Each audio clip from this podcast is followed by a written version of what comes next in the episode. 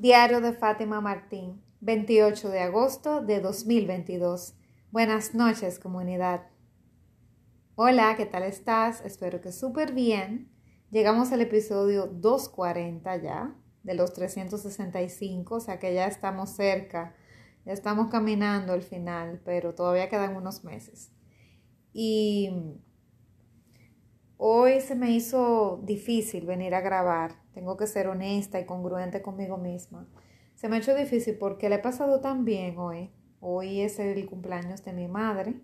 Hoy cumple 15 primaveras.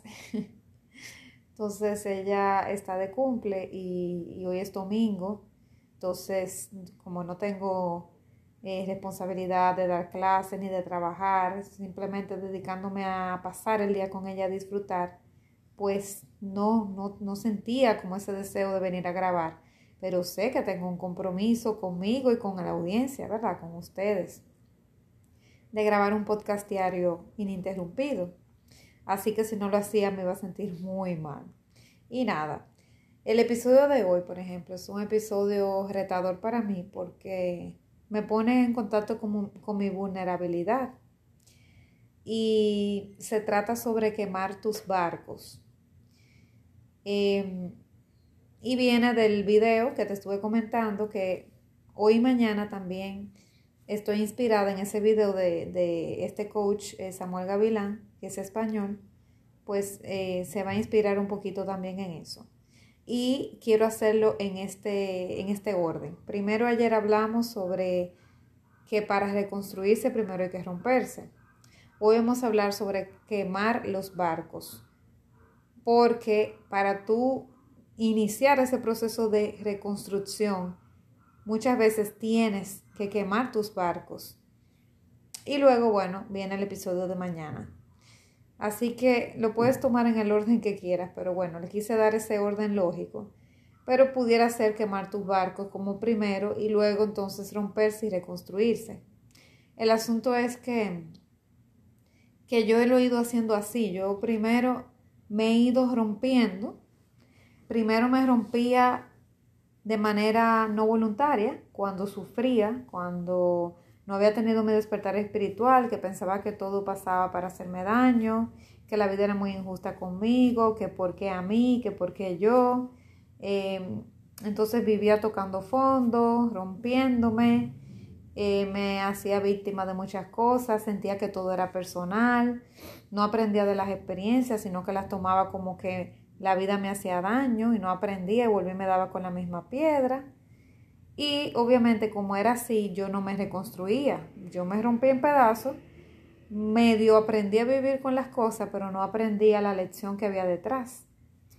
Hasta que de tanto darme con la misma piedra dije, wow, pero algo está pasando porque eh, yo me doy como que siempre me doy con la misma piedra, siempre me pasa lo mismo.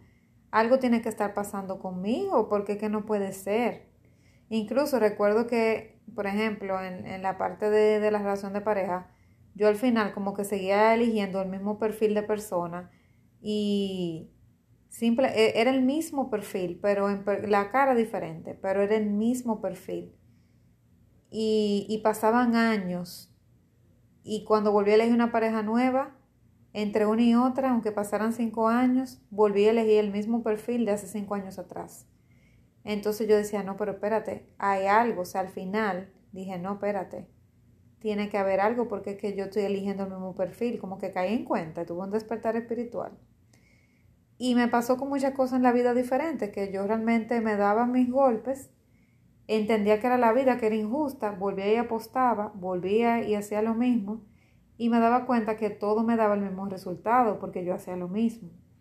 Entonces empecé a ver la vida diferente y a cuestionarme muchas cosas y ahí fue que yo empecé también a cuestionarme mis creencias, a cuestionarme mis patrones de pensamiento, a cuestionarme por qué yo elegía lo que elegía, por qué yo pensaba como pensaba y como que empezó a abrirse un poquito el panorama mío, aunque no había eh, tenido em, este camino, o sea, no había decidido iniciar este camino en 2015, pero se me fue abriendo como el camino, empecé a abrir la mente, empecé como a, a decir, no, espérate, debe de haber algo más. Eh, por ejemplo, de la misión de, la, de vida, yo decía, no, pero es que no puede ser que yo nada más llegue a casarme, a tener hijos y a morirme. Eh, no, yo llegué a algo más, no puede ser que mi vida sea tan aburrida. Y empecé como a abrirme la, mente poco a poco esos años. Y después de que tuve la primera crisis existencial también, eh, empecé como a, a, cuestionarme muchas cosas. Y ahí fue que yo empecé a coger como conciencia de mí. Y empecé ya en el 2015 de manera formal, cuando empecé mi camino espiritual de manera voluntaria, no que yo esperaba que las cosas me pasaban como para sufrir y luego como tratar de aprender, no. Yo decidí a partir del 2015 como hacerlo de manera voluntaria, a pasar por la transformación de manera voluntaria, a pisar, eh, a pisar descalza el fuego de manera voluntaria, a dejarme transformar, a poner mis, mis anhelos y mi vida en manos de un poder superior, poco a poco. Empezar a indagar también sobre otras cosas, aprender, leer, tener otro tipo de vivencias, abrirme a nuevos tipos de pensamiento, eh, conocer gente diferente. Empecé a abrir y a expandir mi, no sé, eh, mi mente, o sea, todo en general, y a cuestionarme muchas cosas. Entonces ahí fue que decidí empezar a romperme para luego reconstruirme y me convirtiendo en una mejor versión. Entonces, yo sé que la reconstrucción no se acaba nunca. Cada cierto tiempo tú vas a tener que renunciar a tu identidad anterior y romperte y volver a reconstruirte en una nueva versión que te ayude a lograr lo que tú tienes que lograr para esa época de tu vida o esa etapa. Entonces, ya yo lo hago de manera voluntaria y a veces no dejo que la vida me golpee para yo cambiar, sino que estoy voluntariamente buscando cambiar y salir de la zona de confort para que la vida no me agarre y me, me force a hacerlo. Ya lo estoy haciendo mejor yo. Porque es, es mejor cuando yo lo hago de manera voluntaria que que la vida me golpee y me diga, es que tiene que cambiar. Mejor yo me adelanto y voy cambiando yo. Entonces yo decidí hacer eso y he tomado la decisión de quemar mis barcos en muchos aspectos, luego de haber decidido voluntariamente ir cambiando, irme transformando, irme desapegando de cosas, eh, irme alejando de cosas o lugares que no me convienen, eh, ir adoptando nuevos hábitos de vida, ir pensando de manera diferente, abrir mi mente, ser más abierta, más tolerante con muchas cosas. Eh, no sé, he sido, me he reinventado, como te digo, estoy siendo diferente. Y entonces eso es lo que me ha dado fortaleza para yo quemar mis barcos. Y, y te quiero hacer esa invitación, sobre todo si eres una persona joven todavía, de que quemes tus barcos. Tú puedes quemar los barcos en cualquier etapa, pero después de cierta edad, pues me dicen las personas que están ya mayores que a medida que tú vas avanzando en años se te hace más difícil hacer las cosas porque te da miedo, porque te quieres conservar precisamente como ya no estás joven, quieres no te quieres arriesgar mucho de perder la salud, de tener una lesión en algo, de adelantar tu muerte o una enfermedad, como que uno le da más miedo eh, arriesgarse a hacer cosas por, porque ya está mayor y entonces los miedos te invaden. Eh, también a arriesgar dinero porque ya no estás eh, generando dinero como cuando eras joven o una persona que ya se retiró obviamente va a tener miedo de invertir dinero, no vaya a ser que lo pierda. Eh, invertir, hacer viajes arriesgados, deportes extremos, va a tener más miedo, va a tener miedo de de, por ejemplo, irse a estudiar fuera o ir a buscar un trabajo fuera del país, em, emigrar, hacer viajes largos, o sea, son tantas cosas que las personas cuando ya no están tan jóvenes, pues les da miedo hacer porque ya no se quieren arriesgar, ya no quieren salir de la zona de confort, ya sienten que van a perder mucho si hacen ciertas cosas, que pueden poner en peligro su vida, su salud, o pueden poner en peligro su estatus de vida o el dinero que han generado, su fortuna, su supervivencia. Eh, entonces, por eso es que instan a que las personas hagan las cosas cuando están jóvenes, mientras más jóvenes mejor, porque el joven tiene menos que perder que, la, que el adulto mayor, porque el joven puede simplemente, si por ejemplo, saca un emprendimiento a los 20 años, 23, si, si sale mal, simplemente él cierra ese negocio y se emplea nuevamente y con lo que se emplea, pues luego puede conseguir dinero y juntar de nuevo dinero para volver y sacar su emprendimiento más adelante. Pero puede emplearse fácilmente porque todo el mundo le va a dar trabajo. Pero si es una persona ya mayor, ya lo piensan más para darle trabajo. Hay ciertos lugares donde le van a haber cerrado las puertas. Lamentablemente es así. Entonces, por eso es que el joven se puede arriesgar más porque tiene menos que perder. Entonces, y entre otros muchos beneficios que tiene el joven. Y es más abierto de mentalidad. Eh, puede ser que esté, normalmente está más abierto a otro tipo de pensamiento, a otro tipo de culturas, a aceptar distintos tipos de opiniones, etc. Pero eso ahí yo sí pongo un paréntesis de que, por ejemplo, yo no me he hecho más abierta de mentalidad y de pensamiento por la edad. Al contrario, cuando yo era más joven, yo era mucho más cerrada de pensamiento. Yo no me, yo no me he hecho más abierta. Eh, o sea, yo no era más abierta cuando joven y ahora me cerré. No, yo era muy cerrada de mentalidad.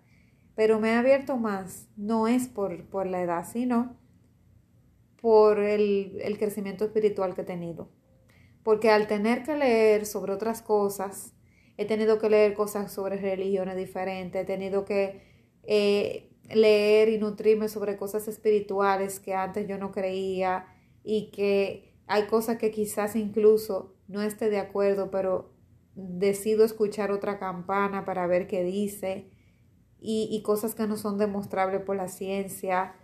Eh, soy más tolerante con distintos tipos de personas que antes no lo era. Antes, por ejemplo, yo discriminaba mucho, eh, antes prejuiciaba mucho a las personas, juzgaba demasiado, eh, no le daba segundas oportunidades a las personas para que cambiaran la mentalidad que yo tenía hacia ellas. anteriormente yo nada más de ver una persona ya la, la etiquetaba totalmente y no le daba oportunidad de que demostrara que esa persona era diferente a lo que yo me imaginaba. Ya yo trato de ser mucho más abierta y dar la oportunidad, porque la primera impresión, aunque es muy importante, puede ser que estés equivocado. Entonces antes yo era demasiado tajante, ahora soy mucho más, eh, eh, acepto mucho más cosas, soy más tolerante, más abierta, más receptiva. Pero eso es por el crecimiento espiritual que he ido teniendo, porque la conciencia se expande y tú te das cuenta que la vida no es este pedacito, que no es este tipo de pensamiento, que hay personas que piensan de otra manera y no está mal. Eh, te pones en contacto con otro tipo de personas que tienen un nivel de conciencia más elevado y bueno, y las cosas cambian. Pero la cosa es que, volviendo a, la, a, la que, a lo de quemar tus barcos, luego de que yo he tenido ese cambio, eh, que me he roto de manera voluntaria, que no es fácil, porque nunca es fácil romperse, mucho menos de manera voluntaria porque dirán, bueno, tú eres masoquista porque vas a buscar situaciones que tú sabes que te van a dar dolor. Por ejemplo, destapar esto de las heridas de mi niñez ha sido dolorosísimo, pero he decidido hacerlo porque si no llego ahí, no sana la adulta. Entonces he tocado heridas muy fuertes que me han dado mucho dolor. He hecho muchas cosas, muchas prácticas que, que me han abierto dolor eh, de heridas del pasado Em, he perdonado a personas que me han hecho daño, he dejado ir la ira, el resentimiento y me he liberado de muchas cosas y he llorado, he tenido dolor, he sufrido, pero ha sido necesario este proceso. Entonces, ya que lo he hecho de manera voluntaria y he salido a camino y sigo aquí y me siento mejor, me siento en paz, pues he decidido también en muchas cosas ir quemando también esto. Y de eso hablaba el video, de que quemes, tus, que quemes las naves de tu barco. ¿y a qué se debe esto de quemar las naves de tu, del, del, barco, quemar las naves? ¿A qué se debe?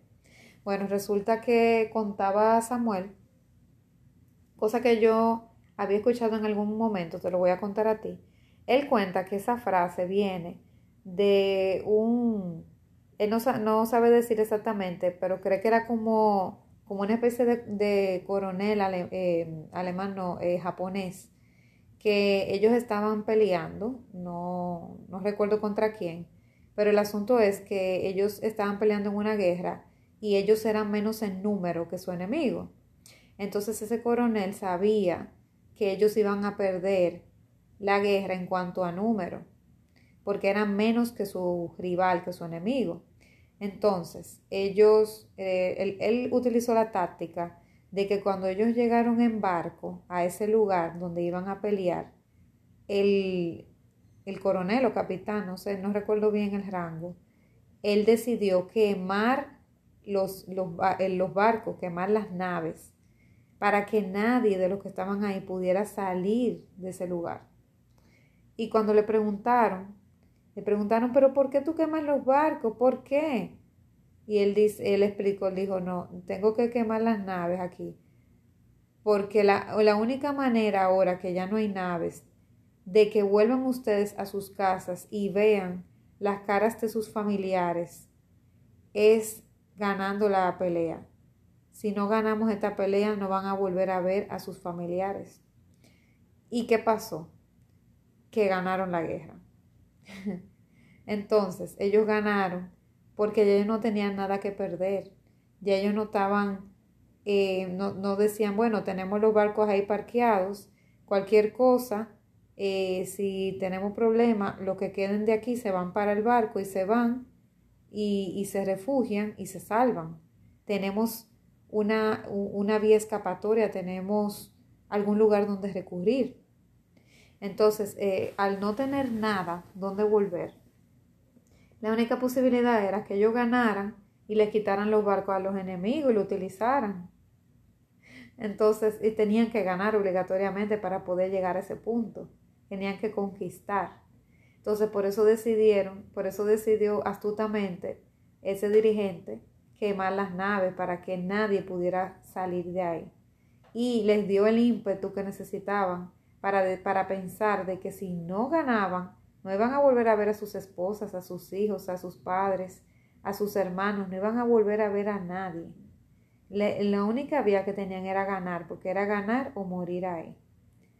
Y bueno, al final realmente esa táctica rindió, rindió eh, el resultado. O sea, fue una victoria para ellos.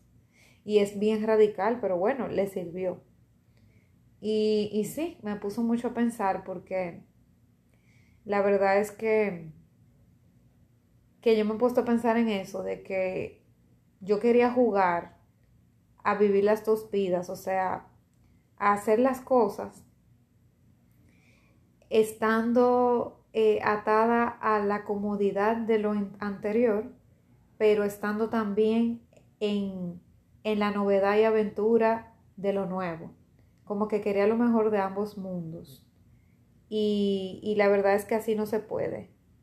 Si tú, por ejemplo, eh, por ejemplo, vas a, qué sé yo, te vas a mudar a otra ciudad si te vas a mudar a otra ciudad donde tú no tienes familia ni nada, pero, pero te ofrecen un trabajo bien remunerado, con ese trabajo tú vas a poder eh, pagar tus deudas, sacar una casa para tu familia, vas a poder vivir bien y te paga lo que nunca te ha pagado otro trabajo.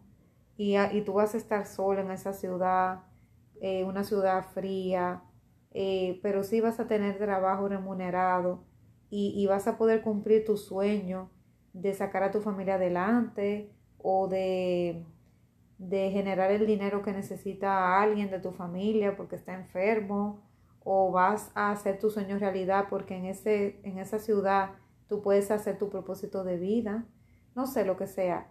Y por ejemplo está muy lejos de, de, de donde vive tu familia y tú estás solo, tú estás, y, pero tú estás dispuesto a pagar el precio que requiere para poder vivir tu sueño, pues entonces tú tienes que quemar los barcos. Eh, tú no puedes estar diciendo, bueno, yo voy a tratar de viajar todos los fines de semana. Está a, cinco horas de, de, mi, de mi ciudad, de mis padres o mi esposo o el que sea. Vive a cinco horas de aquí, pero yo voy a ir todos los fines de semana, voy a hacer sacrificio, voy a hacer ese viaje de cinco horas o de siete horas con tal de ir a ver mi familia los fines de semana. Entonces ahí tú estás viviendo dos vidas y no te vas a concentrar. No vas a disfrutar el tiempo que estés allá trabajando, ni vas a poder disfrutar el tiempo que estés aquí, porque vas a estar entre las dos, entre los dos mundos, vas a estar tan cansado que cuando llegues aquí vas a estar agotado y no vas a poder disfrutar de la familia. Y cuando estés trabajando allá, tu cabeza va a vivir anhelando lo que tenías aquí. Entonces, es cuesta arriba porque no estás en ninguno de los dos lugares, estás en el medio, porque tu cuerpo está en una ciudad, pero tu cabeza está en otro y tu corazón. Entonces ahí tú necesitas, tú necesitas unirte, tú necesitas que si hay que quemar esos barcos, para que la única manera de tú volver a ver tus, tus seres queridos, por ejemplo, de manera física, es siendo exitoso en ese trabajo, es eh, logrando ese contrato de tiempo indefinido, es eh, consiguiendo ese dinero que te va a ayudar a prosperar o cumpliendo tu propósito de vida en ese momento y sacrificando por un tiempo ver a tu familia con tal de un bien mayor o de darle a tus hijos un mejor futuro.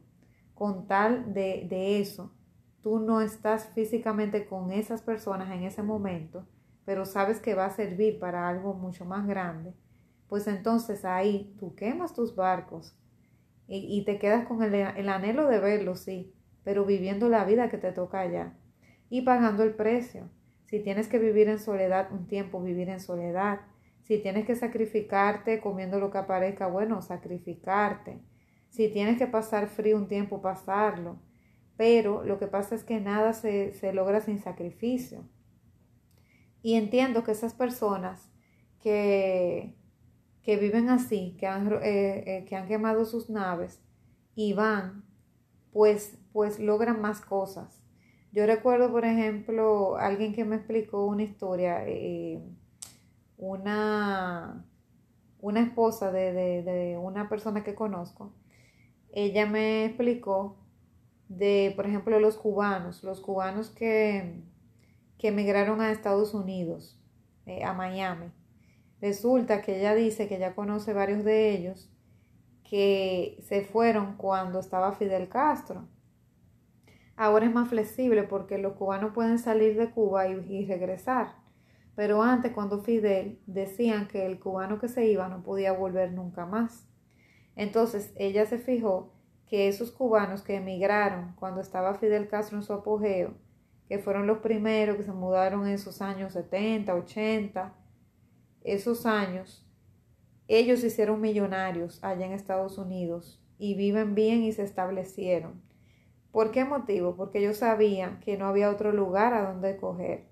Ellos sabían que solamente podían eh, prosperar en Estados Unidos porque no había una Cuba donde regresar. No había un país donde estaban tus familiares esperándote aunque no hubiera comida. No había una mano amiga allá en Cuba porque no podían volver. Ellos se iban de Cuba para no volver. Ellos se iban con la mentalidad de que quizás nunca más iban a volver, iban a morir fuera de Cuba. Entonces, ¿qué hicieron? Prosperaron. Porque ellos sabían ya que no podían volver, no dejaron la puerta abierta, no dejaron la nave parqueada ahí, esperando a ver si la necesitaban. Ellos sabían que ya no había nave esperando por ellos. Ellos tenían que tirar para adelante. Sin embargo, otros cubanos que fueron ya más cerca del milenio, ya cuando la cosa estaba más flexible, que sí le permitían volver a Cuba en caso de, pues esos cubanos, ella dice que no han prosperado igual, que no han hecho esa fortuna que hicieron los otros que, que la habían, lo tenían más difícil, que se le había dicho que no podían regresar. Esos no son tan prósperos como esos anteriores porque sabían que en cualquier momento podían ir a Cuba. Ella dice que de hecho hay algunos que han regresado a Cuba y han regresado con las manos vacías. No le gustó Estados Unidos, no se pudieron adaptar y simplemente regresaron, tomaron su, su ticket de, de regreso, pero no lo intentaron lo suficiente y decidieron renunciar antes de, porque sabían que tenían esa nave disponible, tenían ese barco ahí esperando por ellos por si acaso algo fallaba. Entonces, si haces las cosas tratando de, de dejar el barco ahí parqueado, eh, con, tu, con tu cabeza en otro lugar y nada más el cuerpo en el sitio en el que estás, no vas a prosperar, no vas a lograr tu sueño, no vas a lograr tu propósito, ese propósito mayor para el cual quieres trabajar. No lo vas a lograr porque no, tus energías están divididas y en un reino dividido el, reino cae. Entonces tú tienes que unir, en ese reino que tienes, tú tienes que unir tu alma, o sea, o espíritu, tu corazón y tu mente, todos, junto con el cuerpo. Y claro, no es que en, ocasiones tú no tengas nostalgia, no tengas melancolía, pero de todas maneras tú tienes que seguir adelante y en los días que te caigas recordar por qué y para qué tú estás ahí. ¿Cuál es el sueño mayor? ¿Cuál es esa misión? ¿Cuál es ese propósito por el cual tú te estás sacrificando, estás haciendo lo que, por lo que estás haciendo? Tienes que recordarlo. Pero si te mantienes con tus naves ahí parqueadas, a ver si por si acaso, que si no me va bien, yo regreso, que si tal cosa no sale bien, yo hago de tal manera, que si no me sale bien tal cosa, le pido ayuda a mi mamá, a mi papá, le pido dinero a prensejo. Si tú te la pasas así, esperando como que otra alguien o otra cosa te va a salvar y que, y que tú a intentar las cosas a ver si se dan, déjame decirte que no se van a dar. No se pueden hacer las cosas a ver si se dan. Porque no le vas a poner la energía suficiente, no te vas a entregar.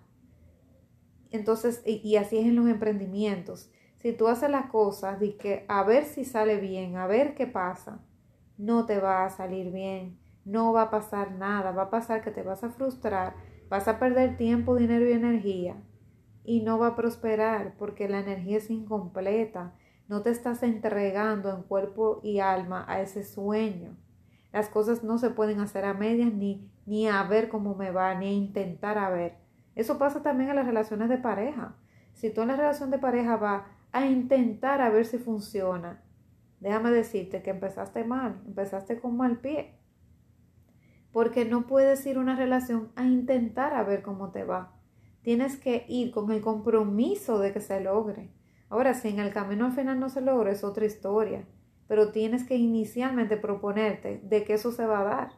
De que sí, de que van a tener un compromiso real. De que tú vas a hacer tu mejor esfuerzo. Y no que vas a intentar a ver qué sale intentar a ver qué sale en ese negocio, intentar a ver qué sale en ese trabajo. No, la vida no se trata de, de intentar, la vida se trata de hacer, de comprometerse en cuerpo y alma y dejarlo todo y hacer el sacrificio. Eso es de lo que se trata la vida, no de intentar. No intentes, deja ya de intentar. Intentar una nueva dieta para rebajar esos 20 kilos que tengo que bajar. Y luego entonces el, el viernes dejas la dieta o el sábado y te comes el pedazo de mega bizcocho de chocolate. Intentar no sirve de nada. No intentes. Hazlo. Comprométete con tu meta y dale para allá. Sigue adelante. Nos vemos mañana. Seguro que sí. Un fuerte abrazo.